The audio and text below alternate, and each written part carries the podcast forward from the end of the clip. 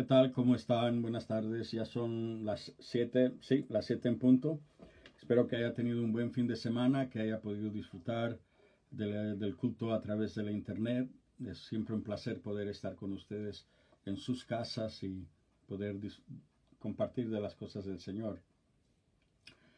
Em, estamos, yo les di una tarea la, semana pasada, el viernes pasado le, entregué una tarea de que tenían que abrazar a su cónyuge, a sus hijos, a sus amigos, los que estén cercanos, sus padres, por lo menos 60 segundos. Y tenían que hacerlo varias veces al día. Espero que haya podido hacerlo. Es bueno para usted y es bueno para aquella persona a la que usted está ah, de esta forma expresando su cariño y su amor.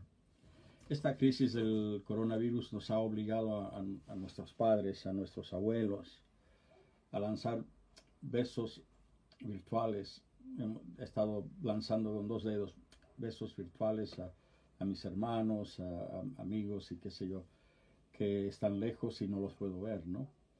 Y entre amigos nos hemos también abrazado virtualmente. Las pantallas de nuestros celulares, de nuestras computadoras, se han transformado en una forma aceptable de acercamiento entre personas. Ya lo estamos aceptando como algo socialmente bueno. La distancia entre miembros de la familia y entre amigos para nosotros es algo extraño. Nosotros tenemos sangre latina, una sangre caliente, por así decirlo. Nos gusta mucho el poder tener ese contacto físico, el tomar la mano de alguien, el abrazar, el poder estar del brazo. Y, e, es extraño el, el no poder hacerlo. Pero al final del día lo único que tenemos es la Internet. Y gracias a Dios que existe la Internet. Especialmente quiero hablar de aquellos que están ya en la tercera edad y más que nunca aquellos que se encuentran en un hogar de ancianos. No tenemos otra forma de comunicarnos con ellos. Nuestros amigos que se encuentran ahí, nuestra familia que se encuentra ahí. Y muchos de los que me están escuchando hoy tienen, tienen familia con la que no se pueden comunicar como de costumbre. Yo tengo a mi papá aislado en un hogar de ancianos es un hogar muy lindo, es cristiano, es un ministerio, hay pastores involucrados, eh, los tienen, oran con ellos, están bien. Pero ninguno de nosotros, los hermanos, podemos estar con él. Ninguno de nosotros, sus hijos, podemos estar con él. Porque han cerrado la puerta, no podemos entrar y ellos tampoco pueden salir. Y es difícil para mí y para mis hermanos el pensar que nuestro Padre está solo y no hay forma alguna de comunicarnos con él. O sabemos que está muy bien cuidado, que tiene atención médica 24/7, que están, la gente está cuidándolo muy bien, pero no lo podemos, no podemos contactar con él. Y seguimos repitiendo la frase que nos da la esperanza todos los días, eso de que todo va a salir bien, hay que tener un poco más de paciencia, ya van a levantar la, cuarentena, ya vamos a vencer este virus, ya vamos a volver a nuestra vida anterior. Los que somos de la tercera edad nos hemos vuelto ya expertos en tecnología. Ya yo sé usar mi, iPhone, sé hacer varias cosas, hasta sé hacer transferencias bancarias. puedo usar un iPad como el que estoy usando ahora para poder eh, comunicarme con ustedes. Tengo un iPod, sé lo que es WhatsApp y también descubrí lo que es un Zoom. Yo no tenía la mínima idea de lo que era un Zoom, había oído hablar de eso, pero para mí no era nada que yo podía entender o lo que podía... Entonces mis hijos me hablaban de esta nueva tecnología donde podía tener varias personas a la misma vez y, y yo me hacía el que lo entendía. Ah, sí, sí, Zoom, sí, verdad, Zoom pero en realidad yo no tenía ni la más mínima idea de qué era lo que me estaban hablando. Y finalmente Sandra me convenció la semana pasada de que yo necesitaba tenerlo para poder tener reuniones con varias personas a la vez.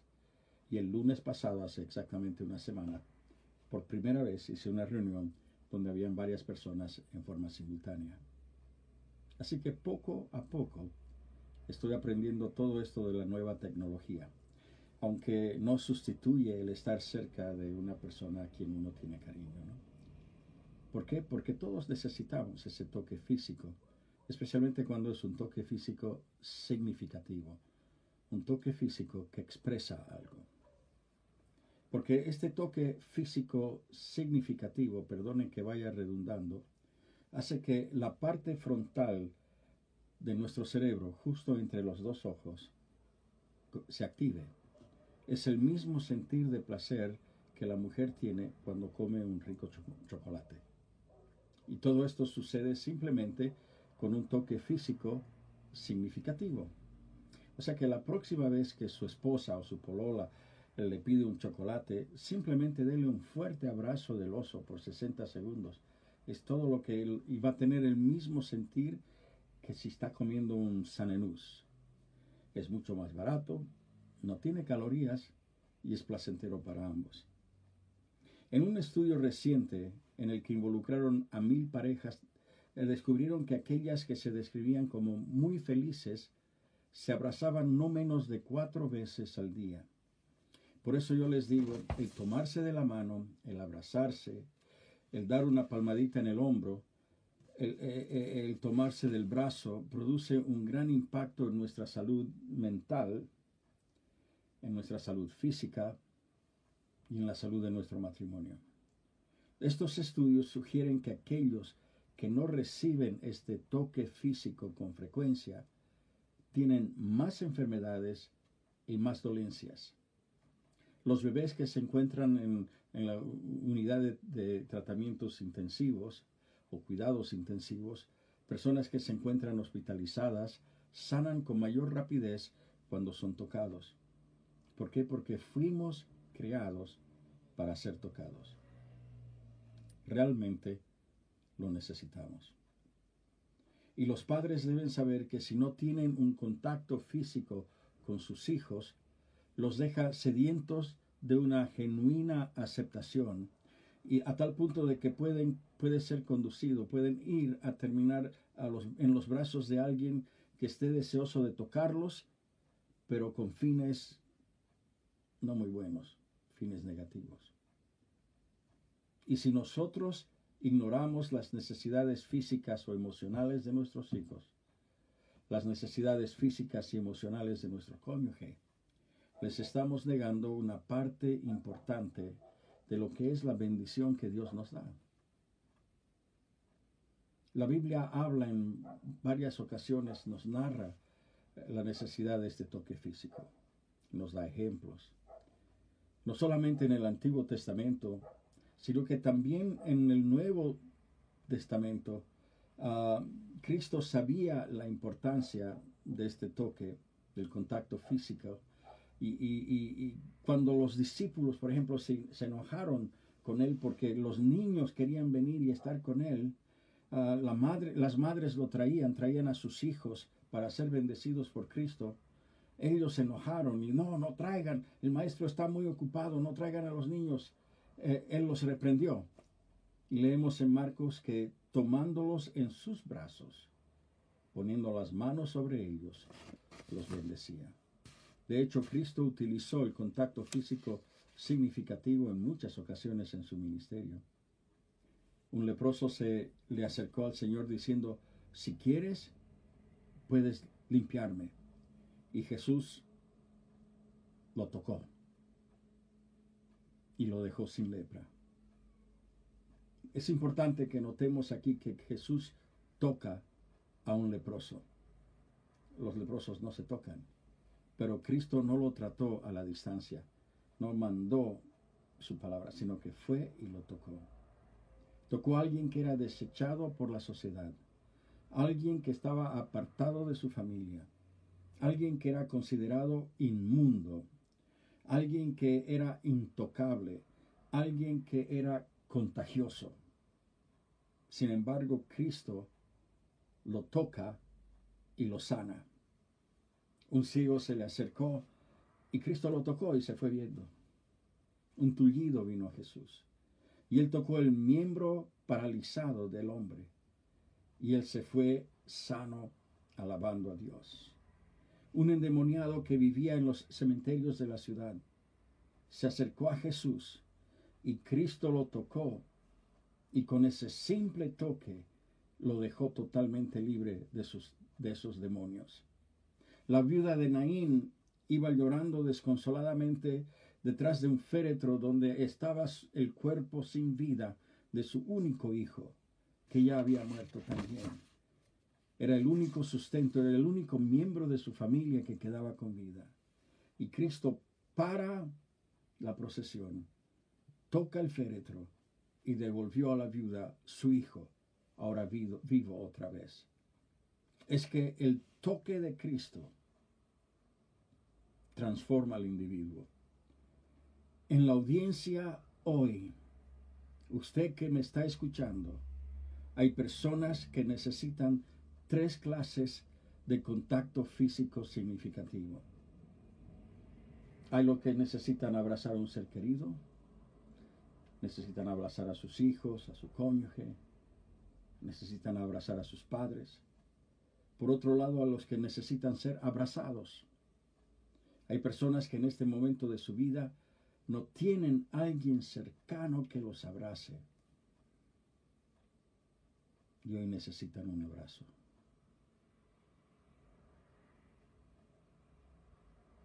A veces mi esposa me pregunta, ¿necesitas algo? Sí, necesito un abrazo. Abrázame.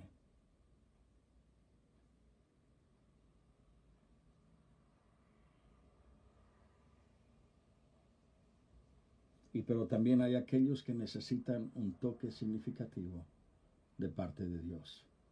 Ese toque de Cristo que nos transforma y nos da fundamento para nuestra vida. Cuando Cristo nos toca, el mundo puede ver la diferencia en nuestras vidas.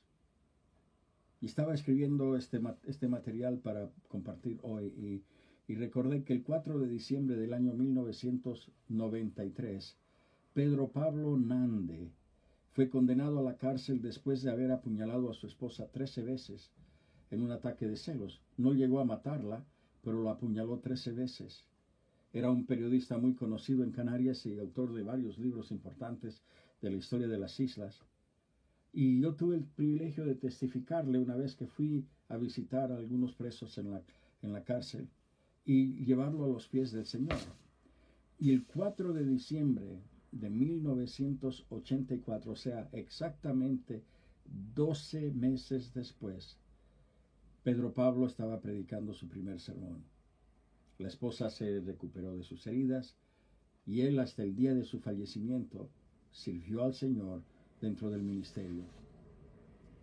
Todos pudieron ver el cambio en su vida después de ese toque del Señor. Algo extraordinario, impactante. Cuando Cristo nos toca, hay un espíritu diferente dentro de nosotros. Y Dios dijo de Caleb en el Antiguo Testamento que tenía un espíritu distinto al de los demás. Así también el creyente tiene un espíritu distinto de los demás del mundo. Es el espíritu de Cristo. Es un espíritu de amor, de paciencia, de perdón hacia los demás. No es vengativo, no busca lo suyo, sino que trata siempre de buscar lo mejor para su prójimo. Y cuando Cristo nos toca, Él cambia nuestro futuro. Ya no tenemos el mismo futuro que los demás. Dejamos de ser de este mundo. Nos transformamos en turistas sobre este planeta. Estamos de paso sobre este, este mundo. Nuestra esperanza está depositada en la ciudad santa. Somos residentes de la nueva Jerusalén y estamos aquí simplemente de paso. El que no ha recibido ese toque de parte de Dios no tiene esa esperanza. Pero todos nosotros que lo hemos recibido, tenemos esa esperanza en nuestros corazones. Y esta noche yo les invito a que hagamos dos cosas juntos. La primera es dejarse tocar por Dios. Dios toca mi vida. Y quiero orar en este momento por aquellas personas que están perdiendo su esperanza, llevan tantas semanas encerradas en sus casas, sin poder hacer vida normal, sin poder estar dentro de lo que es la sociedad de este país, del país en, la que usted, el que usted se encuentra. Y está perdiendo esa esperanza. Yo quiero orar por usted, Padre, en el nombre de Jesús. Dale un toque especial en esta noche aquella persona que ha estado con ansias en su corazón, con temor hacia el futuro,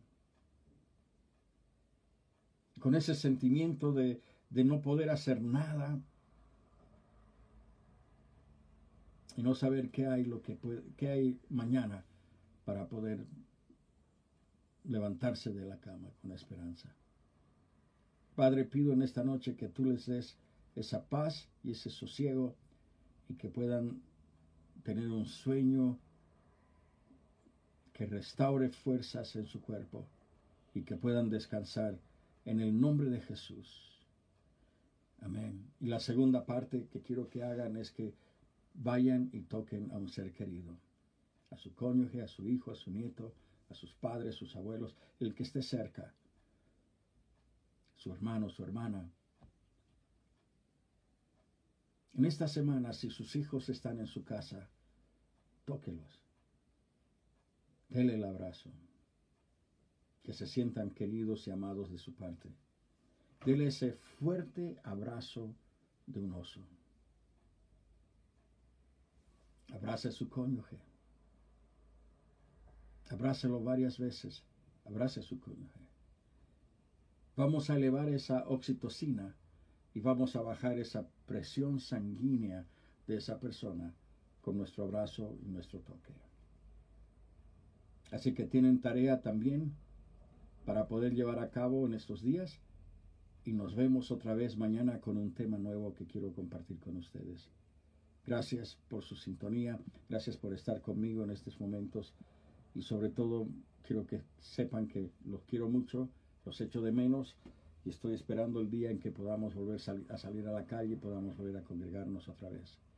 Mientras tanto, cuídese mucho, lave sus manos, protéjase y el Señor le bendiga ricamente. Nos vemos mañana. Ah, y aquí va mi beso virtual.